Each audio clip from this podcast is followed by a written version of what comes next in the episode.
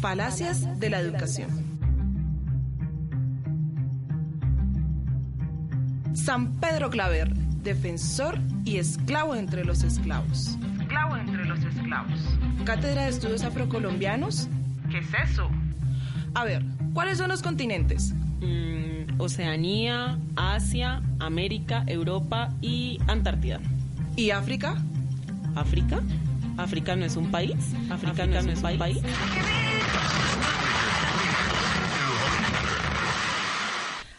A desmentir todo esto y mucho más aquí, en Palenque Educativo, donde trazaremos huellas que nos permitan vislumbrar cuáles son las Áfricas que navegan por las escuelas del país. Todos los lunes aquí, en Radio Cumbe, de 2 a 3 de la tarde. Dirige Marcela Riasco. Radio Cumbe, la del pueblo.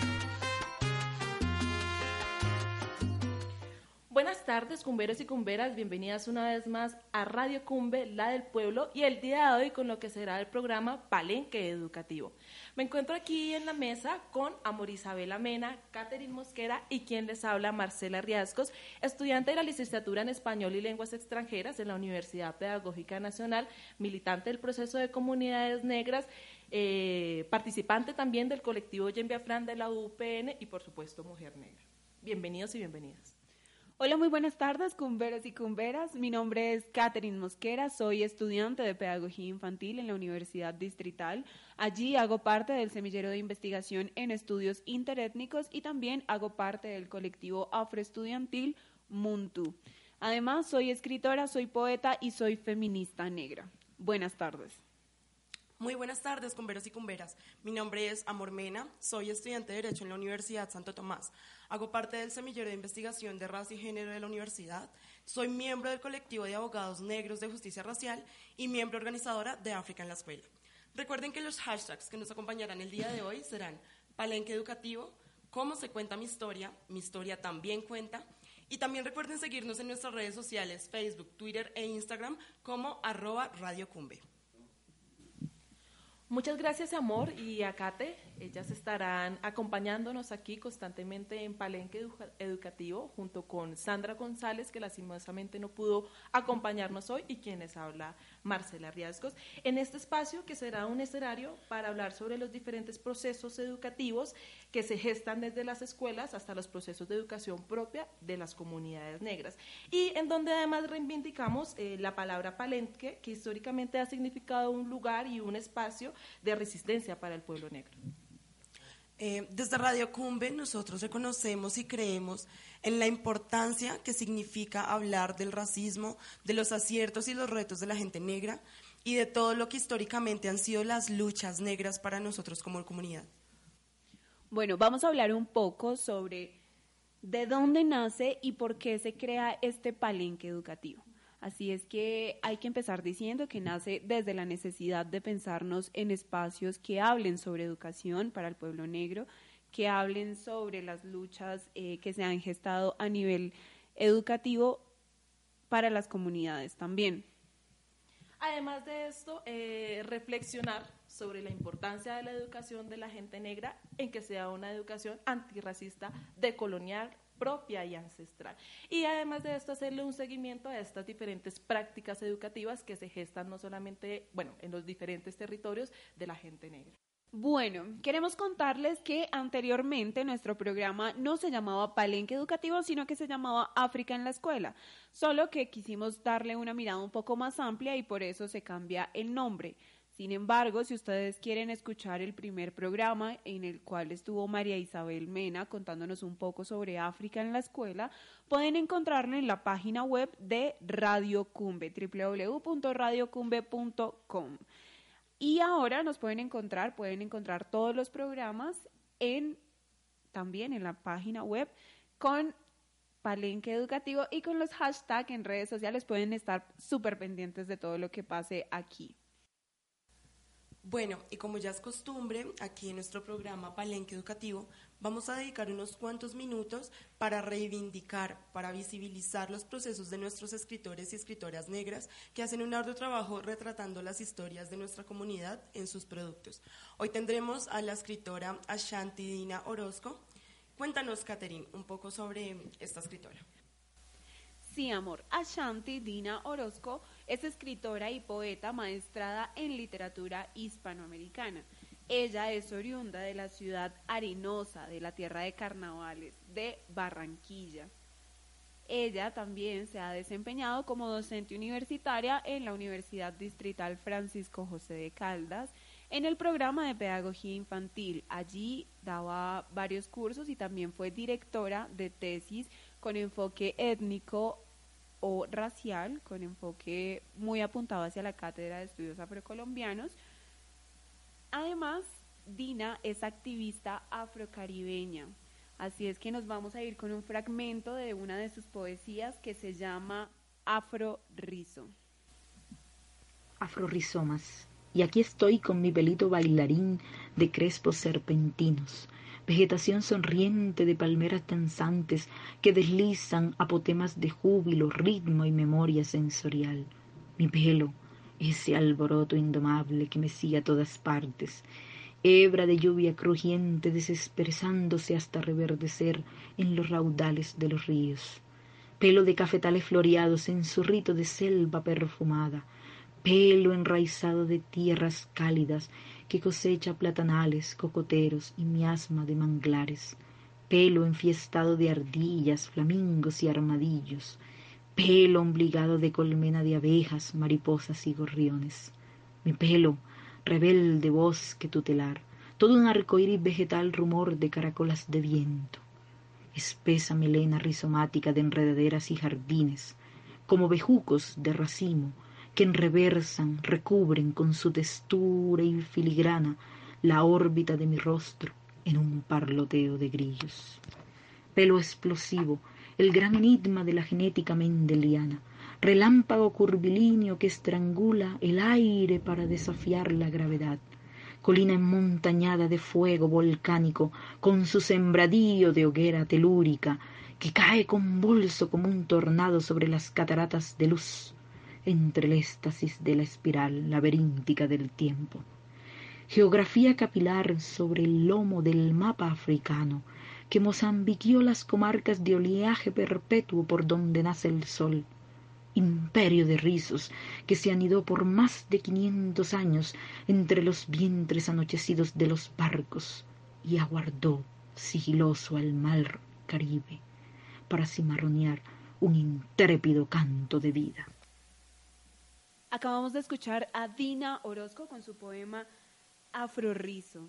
Muy hermoso, por cierto, ella hace parte de las 16, una de las 16 escritoras que convoca el Ministerio de Cultura para el proyecto Mujeres Negras Narran su Territorio. Además, la tuvimos en la Feria del Libro que acabó de pasar y tenemos también todos sus aportes porque seguramente va a sacar un libro próximamente, así que tenemos que estar muy pendientes también para que la sigan en Facebook. Aparece como Ashanti Dina Orozco.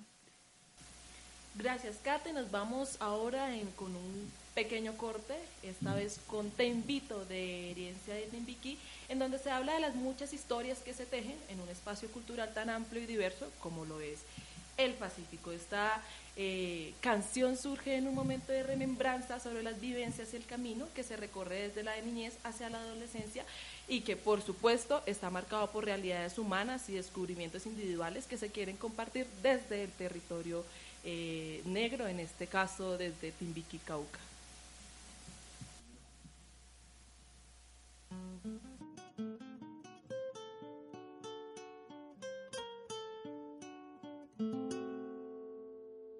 Te regalo la primera planta que en mi vida yo sembré en la tierra. Te regalo el cofrecito que antes de morir me regaló la abuela. Te regalo la emoción que sentí al ver nacer a mi primer hermano. La sonrisa de mamá al verme deletrear y mis primeros pasos. Mi primer amor de infancia y mis primeros zapatos. Mi primera travesura y el desorden de mi cuarto mi primer amor de infancia y mis primeros zapatos, mi primera travesura y el desorden de mi cuarto. Mi primer día de colegio, mi peinado, mi primer cuaderno, mis amigos de secundaria, mi pasado, todo eso. Mi primer día de colegio, mi peinado, mi primer cuaderno, mis amigos de secundaria, mi pasado, todo eso.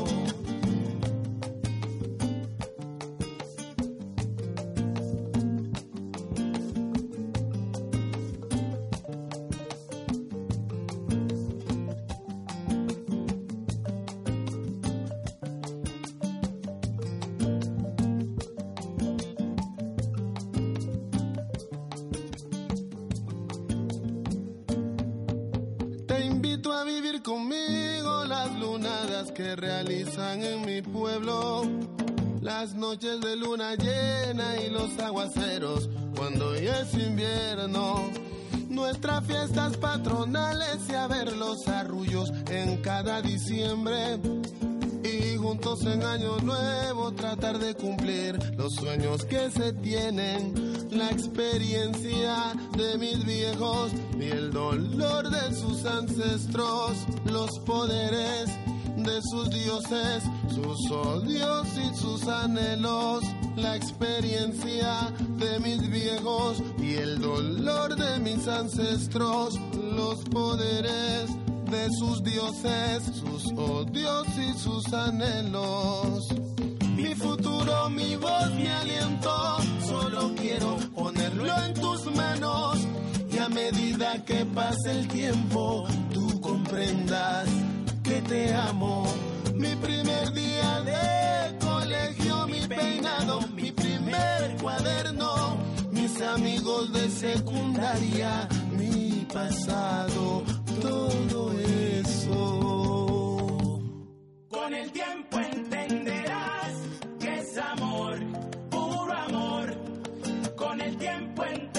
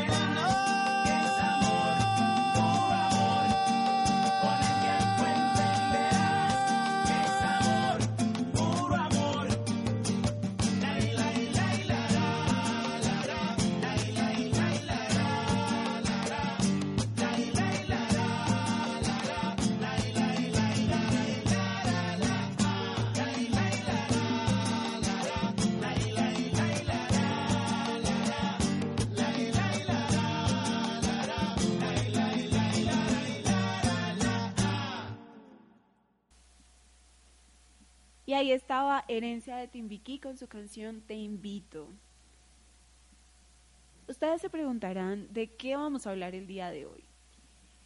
Ya sabemos todos que los procesos educativos no solo acontecen en las instituciones, sino, bueno, en las instituciones educativas como colegios, universidades o institutos, sino que se dan a lo largo de la ciudad, se dan a, largo, a lo largo de los territorios, se dan en diferentes escenarios. El día de hoy tenemos una pregunta para ustedes para que interactuemos a través de los numerales Palenque Educativo, cómo se cuenta mi historia y mi historia también cuenta. La pregunta que tenemos para el día de hoy es, ¿conoce usted lugares en donde se enseñe o se aprenda la historia negra? Bueno, la idea es que ustedes nos cuenten a través de videos, comentarios, fotos, demás, ¿Cuáles han sido sus experiencias? Porque si bien la reflexión que queremos situar hoy es desde dónde, desde qué lugares se aprende, qué quieren enseñar esos lugares, como los museos, como las galerías de arte, como las bibliotecas incluso, eh, cómo se piensan estas actividades educativas. En realidad se enseña la historia del negro desde una postura crítica, desde una postura antirracista o se siguen reproduciendo los estereotipos. Para eso yo quisiera pasarle la pregunta a nuestras dos compañeras en la mesa. Amor, cuéntanos si quieres, empieza. Bueno, les cuento que hace poco estuve visitando en Villa de Leyva la Casa Museo Antonio Nariño. Eh, creo que todos hemos conocido este territorio bastante tradicional o, al- o lo hemos escuchado en algún momento. Allí sufrí un episodio bastante traumático para una persona que se ha desarrollado toda su vida en una ciudad como Bogotá incluso, donde el racismo es cosa de todos los días. Bueno, la Casa Museo tiene como finalidad contar cómo Antonio Nariño eh, formó todo lo que fueron las tropas, eh, cómo fue el proceso para la liberación, la independencia y además la creación y, tipifica- y tipificación de los derechos y deberes del hombre y del ciudadano. Em, hubo algo muy llamativo y es que en ningún momento, digamos, del recorrido iconográfico de la Casa Museo había imágenes representativas de la gente negra. Entonces nos empezamos a pensar cómo es que nuestros niños y niñas eh, se pueden reconocer cuando las imágenes de autoridad no son representadas por gente negra.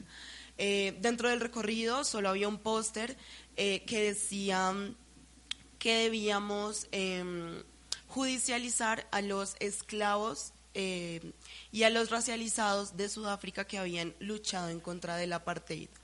Eh, esto nos deja pensando mucho, pues porque los museos se supone que cuentan la historia, ¿no? Y hay una parte, eh, digamos, de esa historia que no se está contando, y es la parte de la gente negra, los aportes que la gente negra le ha hecho a este proceso de, indipe- de independencia dentro mm, de lo que es Colombia. Eh, consideramos muy importantes estas manifestaciones del racismo estructural y sistemático que ahora nos atañe. Eh, se puede ver entonces, es claro que el racismo todavía existe. Eh, nos están acallando las voces incluso en, en museos, en galerías y otros espacios en los que la historia debería también ser nuestra. Eh, Antonio Nariño sí se puede decir que fue un libertador y que su papel fue muy importante, pero él también liberó docenas de esclavizados de ese momento para nutrir sus tropas e ir a las revueltas en contra de los españoles. Y entonces nosotros nos empezamos a preguntar, ¿dónde quedan las voces de nuestros y nuestras ancestros que eh, lucharon y que dieron sus vidas, que murieron en esta lucha por los derechos y las libertades individuales? Eh, hablamos con la gente de la Casa Museo y lo que decían era que ellos no tenían cómo contar esa historia porque no se sentían capacitados. Y además pues el museo era sobre Antonio Nariño.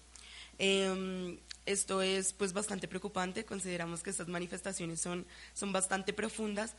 Y, y pues como la historia la cuenta la Casa Museo, había también eh, unos hierros de cómo marcaban a los, a los esclavizados de la época, La lo que también lo que también llamó mucho pues nuestra atención porque esa es la única historia que se cuenta. Siempre fuimos pues eh, parte de sus pertenencias, eh, de su ganado y, y consideramos que esto debería cambiar. Eh, es, es preocupante que ahora en nuestros en pleno siglo XXI todavía no se cuente la, la historia de la gente negra y los aportes tan importantes y profundos que hicimos a la liberación de la, de la nación. Bueno, amor, es, es muy importante lo que estás diciendo, además tiene muchas cosas para analizar porque están contando una historia de negros sin los negros. Entonces se sigue contando la historia desde la postura blanca, desde la postura del opresor y no desde el oprimido. Y he ahí la importancia de que empecemos nosotros a generar también este tipo de espacios alternativos en donde mostremos la historia como es realmente y no como esa historia sesgada en donde solamente se cuentan las victorias a través de la pues de la muerte de cientos de hombres y de mujeres. Creo que la ciudad o los museos en general el arte sigue hablando desde esa perspectiva deshumanizante, desde esa perspectiva pues que, que le quita la humanidad y el sentido de ser a las personas negras. Sin embargo, hay también que reconocer que ese tipo de cosas es lo que la gente blanca quiere consumir, es lo que la gente espera ver cuando se habla de personas negras. Tan solo en la condición de esclavitud, tan solo en la condición de pues de, inhumanidad, se puede decir, es como les gusta ver a la persona negra no como pues los reyes, las reinas, como seres humanos también esclavizados, no, sino que se cuenta una historia desde una postura muy, además de, de sádica, desde una postura muy, pues muy estratégica. Eh, bueno, y también quería comentarles, dentro del museo eh, había un póster que decía que debíamos judicializar a los ciudadanos sudafricanos que lucharon en contra del apartheid de- dentro de su época, digamos. Eh, esto era lo única, esta era la única imagen, digamos, que en la que había una persona negra dentro de todo el museo. Entonces también está la pregunta de cómo nuestros niños y niñas que van a esos museos, que conocen, que están en los aulas de eh, clase, que están en los territorios, cómo se pueden ellos identificar con este tipo de imágenes cuando todas las posturas, digamos, de autoridad son gente blanca. Claro, y eso también lo encontramos en los textos escolares, en donde solamente nos podemos ver representados en el momento histórico de la esclavitud. Y antes de eso, ¿qué? Y después de eso, ¿qué? Entonces, judicializar también un poco a las personas que estaban luchando por su libertad debería ser visto como un acto heroico y no como un acto de, pues, de pena, de culpa. Eh, a propósito de esto y de lo, que contaba Amor Isabela, eh, creo que tuve la misma experiencia cuando me dirigí al Museo del Oro aquí en Bogotá. Resulta que eh, desde el año pasado, octubre del año pasado hasta abril del presente año, eh, estaba mm, la exposición a bordo de un navío esclavista, la Marix Serafik, en el Museo de Oro de Bogotá para las personas que nos escuchan desde afuera. Y eh, esta exposición, digamos que revivía un poco eh, una de las campañas esclavistas de un buque Nantes, Nantes que fue uno de los eh, mayores exportadores, pues, y la exposición de la Marie Serafik era para mostrar la realidad del comercio de personas esclavizadas desde el siglo XVII hasta el siglo XIX a través del caso francés. Digamos que cuando uno escucha sobre, sobre esta exposición, uno pensaría eh, que la historia iba a ser contada eh, de ambas partes, ¿no? Desde, desde los negros y desde los franceses. Pero entonces cuando uno se dirigía al museo, con lo primero que se encontraba eh, era que la historia iba a ser contada desde los franceses, ¿sí? Desde la parte de cómo eran esclavizados, de cómo los transportaba, eh, de cómo se llegaron aquí, de cómo les vendieron, etcétera, etcétera, y no desde eh, la parte negra que era un poco lo que contaba eh, Kate. Yo, por lo menos, eh, bueno, a diferencia de Amor Isabela, tuve eh, la fortuna, por decirlo así, de que la persona que nos logró hacer el recorrido tomó las dos miradas, ¿sí? Aunque la exposición era enfatizada solamente hacia Francia, hacia los esclavistas franceses, entonces esta persona lo que hizo fue hacer un paralelo de lo que hacía Francia y lo que en realidad eh, pasaba con estas personas. Pero eh, tengo entendido que Amor Isabela pues tuvo otra mirada cuando llegó al museo ese día. Eh, bueno, sí, yo también estuve presente en esta exposición del navío esclavista y eh, también tuve, digamos, un roce bastante, bastante fuerte con la persona que nos hizo el recorrido porque eh, inició el recorrido contándonos que su mirada iba a ser desde la parte de, de el opresor, de los franceses, de los esclavistas. Eh, también eh, tuve, digamos, un choque ahí con, con el tipo porque nos contaba sobre el código, el código negro francés que tipificaba como todos los castigos y las penas que, digamos, recibían los esclavos cuando intentaban eh, escapar o cuando hacían eh, cosas que iban en contra de sus amos. El tipo en algún momento hizo un comentario bastante pesado porque me dijo eh, que él no entendía entonces para qué nos escapábamos, que si no quería que nos azotaran, que si no queríamos que nos pegaran, para qué nos escapábamos. Entonces esto es, es bastante complicado porque yo fui con mi universidad y es gente que no tiene ni idea de, de lo que es la carga histórica que representa la gente negra, de cómo llegamos acá, de cómo hemos conseguido los espacios que tenemos ahora y pues que venga un guía de un museo a decir ese tipo de cosas es bastante, eh, digamos, hace un retroceso en todo el proceso. Eh, por otro lado, pues hablamos con, con la encargada de la, de la exposición y ella me decía que yo tenía que agradecer que ellos estaban eh, reconociendo que habían sido eh, parte de la trata de esclavos, que habían sido parte, digamos, de esta época tan sanguinaria y tan fuerte para la gente negra. Pero entonces, ¿y la deuda histórica que hay con la gente negra qué? Esa, esa deuda, eh, digamos, histórica que, que nadie quiere saldar, de la que nadie quiere hablar, que todos eh, bajo los, digamos, discursos del Estado que ahora hay, como la pluriculturalidad y la multiculturalidad, todos esos, esos, digamos, discursos que buscan eh, dejarnos quietos, eh, esa deuda sigue ahí y, queremos saber entonces quién nos responde por ella. Claro, y yo creo también que es importante eh, reflexionar y pensar en que, cuál es el público consumidor de este tipo de, de museos y de lugares y de exposiciones. ¿sí? Eh, generalmente, y lo sé también por estadísticas, eh, una persona negra no va al museo. ¿Sí? Es muy, son muy pocas las personas negras que se acercan a este tipo eh, de eventos o de, exposiciones. Generalmente los consumidores pues, son personas blancas, mestizas. Y entonces esto lo que hace también es reforzar todo esto, el racismo, eh, los estereotipos eh, que hay alrededor de la comunidad. Creo que es importante que pensemos en eso. Creo que estos espacios deberían ser espacios para contribuir con lo que dice Amor de saldar la deuda histórica, con hacer una reparación a los pueblos, pero no, sigue reproduciéndose más bien la otra postura, la postura pues de, de victimarios y de víctimas además, en donde el negro solamente tiene un papel histórico como víctima, como desde el sufrimiento, desde el dolor, desde pues desde desde el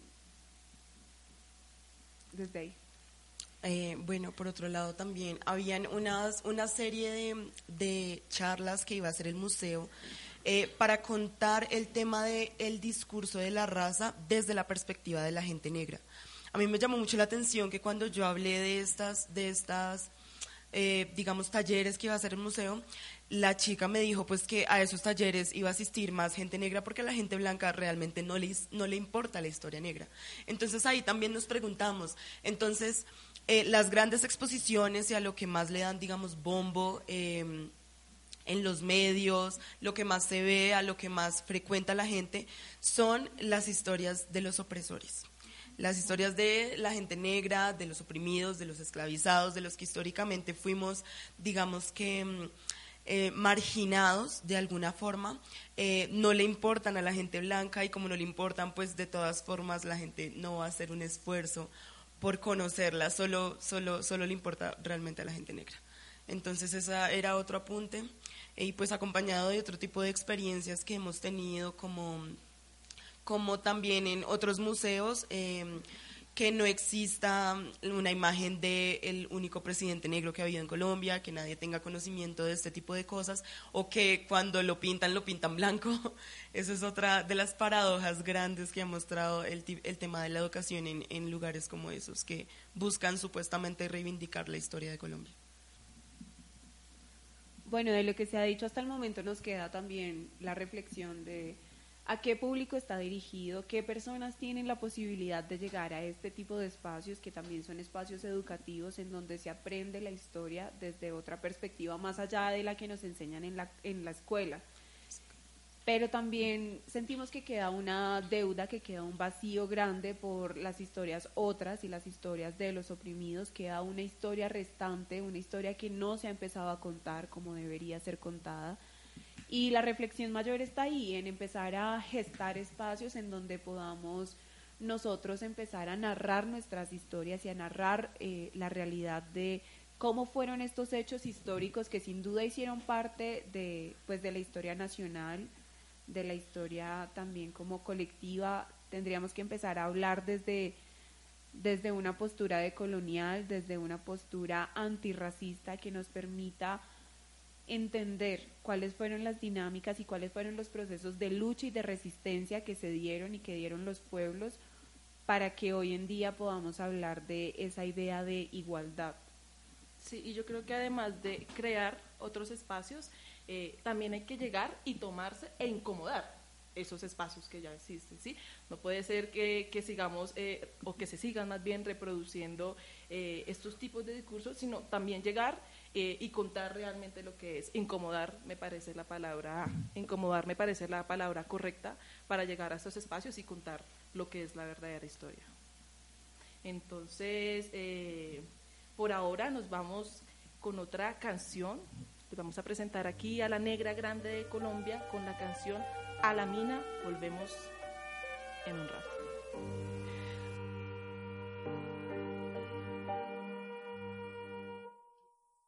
Aunque mi amo me mate a la mina no. Yo no quiero morirme en un socavón. Yo no quiero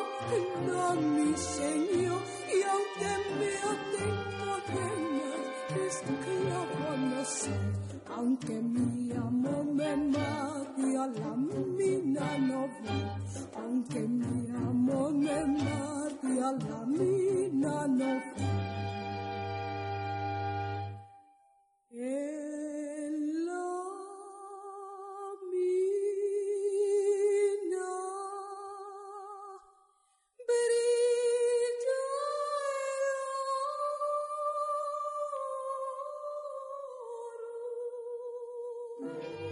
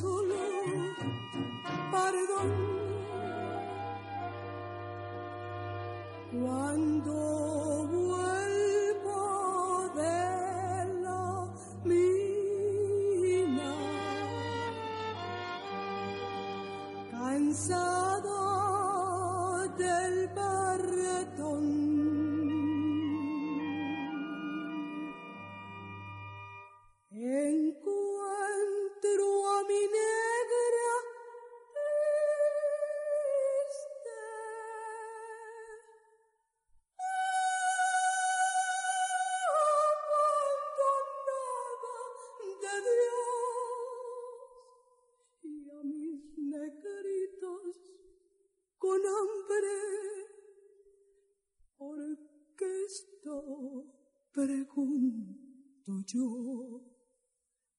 Y aunque mi amo me mate a la mina no fui.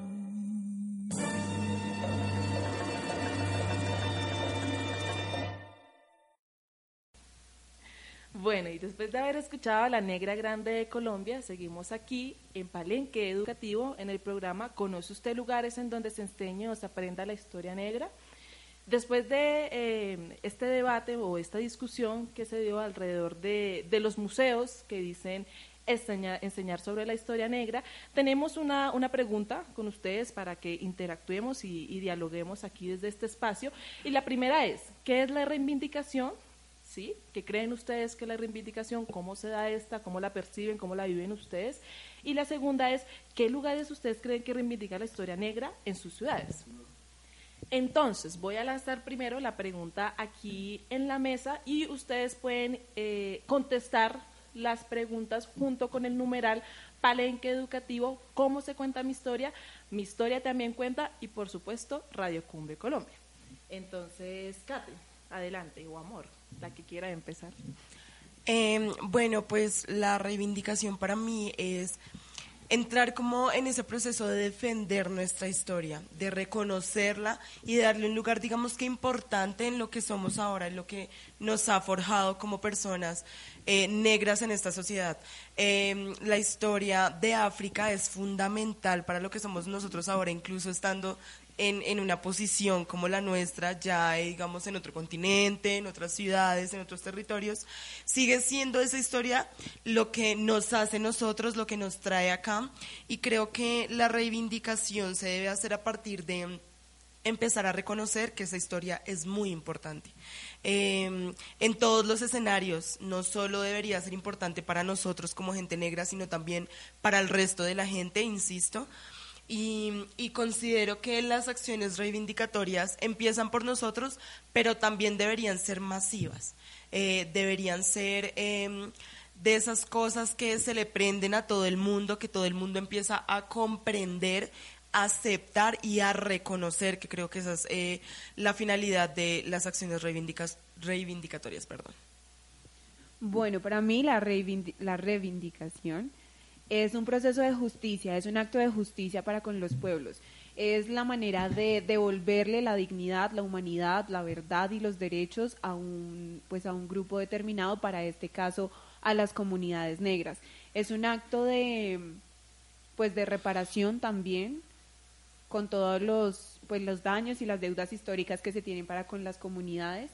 Creo también que la reivindicación es un proceso necesario en las sociedades. Creo que eh, la reivindicación permite no solamente el perdón, sino que permite la voz y la participación de las personas que han sido históricamente silenciadas. Entonces, los procesos de reivindicación sin duda son necesarios en las comunidades eh, y más para las comunidades negras. Es eso, como una, un proceso de restauración de derechos, un proceso de, mm, pues de, de reparación, de eso. Marcela, Eh, Cuéntanos. Vale, yo creo que para mí eh, la reivindicación, eh, como bien lo decía Kate, es un proceso en donde se resguarda, para mí se resguarda eh, y se reclama ciertas, eh, la historia, la cultura, etcétera, de un pueblo, ¿sí? en este caso de las comunidades negras. Y estas eh, reclamaciones y este resguardar de esas tradiciones, de esa cultura, de esa historia, se dan en diferentes espacios. No solamente se dan dentro de los espacios de las comunidades negras, sino se reivindican desde otros espacios que es necesario hacerlo. ¿sí? Entonces, eh, para mí la reivindicación es también darle voz a esas comunidades, a esos pueblos, eh, en los espacios en donde no, no han podido tener voz. Eh, pues para complementar lo que dice Marcela, sí considero eh, que es bastante importante este punto, ya que las reivindicaciones lo que logran es generar eh, esa visibilidad de los pueblos, que existamos, que estamos acá, que tenemos una historia y que somos igual de importantes a todos, digamos, eh, dentro de lo general. Entonces considero que esos procesos de reivindicación, eso es lo que permiten realmente que mm, en este caso el pueblo negro tenga un espacio, un lugar, una historia y que ésta sea contada eh, como se debe, pues porque son, eh, digamos, merecedores, somos merecedores de, de esas verdades que, que nos han negado históricamente. Exactamente. Entonces, eh, ya saben, empiezan a, inter- a interactuar, que es la reivindicación, con los hashtags ya previamente mencionados. Y eh, la segunda pregunta que, que entra aquí a la mesa sería, ¿qué lugares reivindican la historia negra en sus ciudades? Entonces, eh, no sé, Kate, Amor, particularmente aquí en Bogotá, ¿qué lugares creen que reivindican, o sea, según lo que ya dijeron, que era reivindicación, según ustedes, ¿qué lugares creen ustedes que reivindican los procesos de las comunidades negras? Bueno, en Bogotá hay muchos lugares que reivindican eh, o que al menos intentan contar la historia de una manera distinta a la historia que ya conocemos, obviamente desde, pues desde un proceso propio. Entre esos lugares está la Casa del Valle, la Casa Cultural del Valle. Es un escenario abierto al público en donde las personas, los, las personas, los colectivos o las organizaciones pueden ir a hacer muestras culturales, artísticas e incluso educativas eh, sobre lo negro, sobre la afrocolombianidad, sobre la diáspora. También está mm, el Palenque de Delia, que es un rinconcito en la Candelaria, en el centro histórico de Bogotá, abierto también para el arte, para el arte y las expresiones artísticas de la gente negra desde la danza, pues en particular, pero pues está un poco, está abierto en términos generales, pero bueno, digamos que Delia es bailarina, entonces por eso el enfoque. También en Bogotá hay otros espacios como Secretos del Mar, que es un espacio de socialización en donde las personas negras pueden ir a, a hacer tertulias, a compartir, también tienen una, tiene una parte gastronómica muy importante, que es como traer la comida de los territorios del Pacífico colombiano a la ciudad, por ejemplo. También es un lugar para socializar, en donde hay juegos de mesa muy tradicionales como el dominó, el parqués. Y bueno, en Bogotá también creo que eh, los, las organizaciones o los grupos se han, se han ganado espacios que no están constituidos, es decir, ah, se han hecho un montón de muestras culturales en barrios y en localidades como Bosa, Suba, Ciudad Bolívar, en donde la gente hace de una cancha un espacio de socialización, en donde las personas hacen de las barberías un espacio de educación, de socialización, un espacio para visibilizar también las prácticas propias o las prácticas, eh, sí, las prácticas propias que, pues, que traen los pueblos, que traen, pues, que traen todas las personas que emigran de sus ciudades de origen. Bueno, esos son los lugares que podemos encontrar en Bogotá, pero la pregunta es qué lugares reivindican la historia negra en sus ciudades. Tengo conocimiento también de que hay un lugar en Tumaco que se llama la Casa de la Memoria. En este lugar eh, hay una exposición fotográfica de todos los desaparecidos y muertos en muertos a causa de la guerra y del conflicto armado en Tumaco. Además, allí también es un espacio cultural en donde muchas organizaciones eh, van a hacer muestras de arte, exposiciones, galerías, de fotografía, etcétera. En Cali está la Casa del Chonta, que también es un espacio cultural en donde está abierto al público para que también organizaciones y colectivos vayan y hagan sus muestras. Esos dos son los lugares que conozco por fuera, pero igual eh, la idea es que ustedes nos dejen en las redes sociales con los hashtags Palenque Educativo, cómo se cuenta mi historia y mi historia también cuenta. ¿Cuáles son esos lugares, esos rinconcitos, esos espacios que reivindican la historia en sus ciudades? Para también conocerlos, estar, si, si se tiene la posibilidad de ir a visitarlos también. Listo. Y además de lo que decía Kate, eh, es importante mencionar que no solo hay lugares que reivindican, lugares físicos en este caso, sino también espacios virtuales. Entonces, eh, Kate, como yo ya lo mencionaba al principio de su biografía, es escritora. Y eh, aquí haciendo la cuña, la pueden encontrar en la siguiente dirección www.wattpad.com slash users slash Catherine Mosquera raya al piso. De todas maneras, se los estaremos dejando en nuestras redes sociales para que la sigan y vean un poco de sus escritos. Y finalmente nos vamos a ir eh, con un escrito ¿sí? de ella en donde eh, habla acerca de todo esto que hemos estado comentando hoy. Adelante, Catherine. Bueno, Marce, muchas gracias por la cuña. Ahí en el blog pueden encontrar este y muchos otros escritos. Dice, no quiero que seas tú quien cuente mis historias. Tengo voz, sé hacerlo, lo he hecho, pero tú y el privilegio que te abriga invisibiliza mis mensajes. No quiero que seas tú quien cuente mis historias, quien luche por mis derechos, quien determine lo que es ser o no una mujer negra, porque no eres tú quien llora mis muertos, ni eres tú quien sufre lo que sufre mi cuerpo. No quiero que seas tú quien cuente mis historias desde una postura cómoda.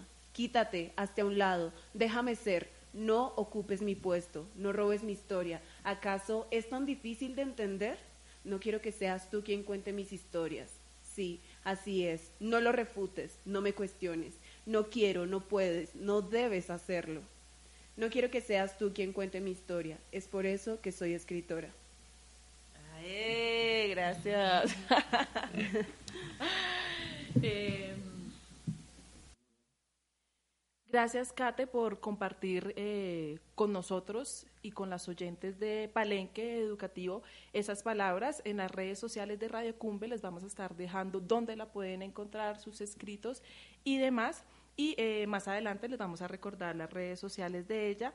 Y además de esto, en las redes sociales de Radio Cumbe, en Facebook, Twitter y Instagram, les vamos a dejar, eh, a propósito de lo que hemos venido hablando aquí en el programa, un video de la profesora e investigadora María Isabel Mena eh, en el museo, en la Casa Museo Antonio Nariño, hablando un poco eh, sobre estos temas de reivindicación, sobre lo que eh, hablaba Amor Isabela, Amor Isabela en un principio que se daba en la casa y sobre su su análisis sobre lo que pasa en este museo. Entonces estén muy pendientes de nuestras redes sociales que ahí lo vamos a estar montando. Finalmente, eh, agradecerle a todos y a todas nuestros oyentes aquí de Radio Cumbe y en este su programa Palenque Educativo por acompañarnos en nuestra primera edición. Eh, recuerden que el programa de hoy fue ¿Conoce usted lugares en donde se enseñe o se aprenda la historia negra? Y que lanzamos dos preguntas súper importantes. La primera, ¿qué es la reivindicación? Y la segunda, ¿qué lugares reivindica la historia negra en sus ciudades? Entonces recuerden re- re- responder estas preguntas con el numeral Palenque Educativo, cómo se cuenta mi historia y mi historia también cuenta. Muchas gracias a todos y a todas por acompañarnos. Eh, vamos a despedirnos. Kate, amor, ¿tienen algo más por decir? Bueno, cumberos y cumberas, eh, hemos llegado al final de nuestro programa. Les agradecemos mucho haber estado en sintonía con nosotros el día de hoy. Recuerden que mi nombre es Amor Mena, me pueden encontrar en Instagram como arroba sí guion bajo sí me llamo amor y en Facebook como Isabela Mena. Así es, cumberos y cumberas. Estoy muy contenta de haber compartido con ustedes en esta primera edición de Palenque Educativo. Mi nombre es Catherine Mosquera. Me consiguen en Instagram como arroba Kate Mosquera guion bajo y en Facebook como Catherine Mosquera. Y finalmente, quien les habla, Marcela Riascos. Me pueden conseguir en Instagram como Marcela-Arrechea y en Facebook como Marcela Riascos Arrechea. Y además de esto, recuerden seguirnos en nuestras redes sociales, en Facebook, en Twitter y en Instagram como arroba Radio Cumbe. Los dejamos con esta gran producción de Alexis Play junto con Nidia Góngora y Esteban Copete. Prietitud. Disfrútenla mucho.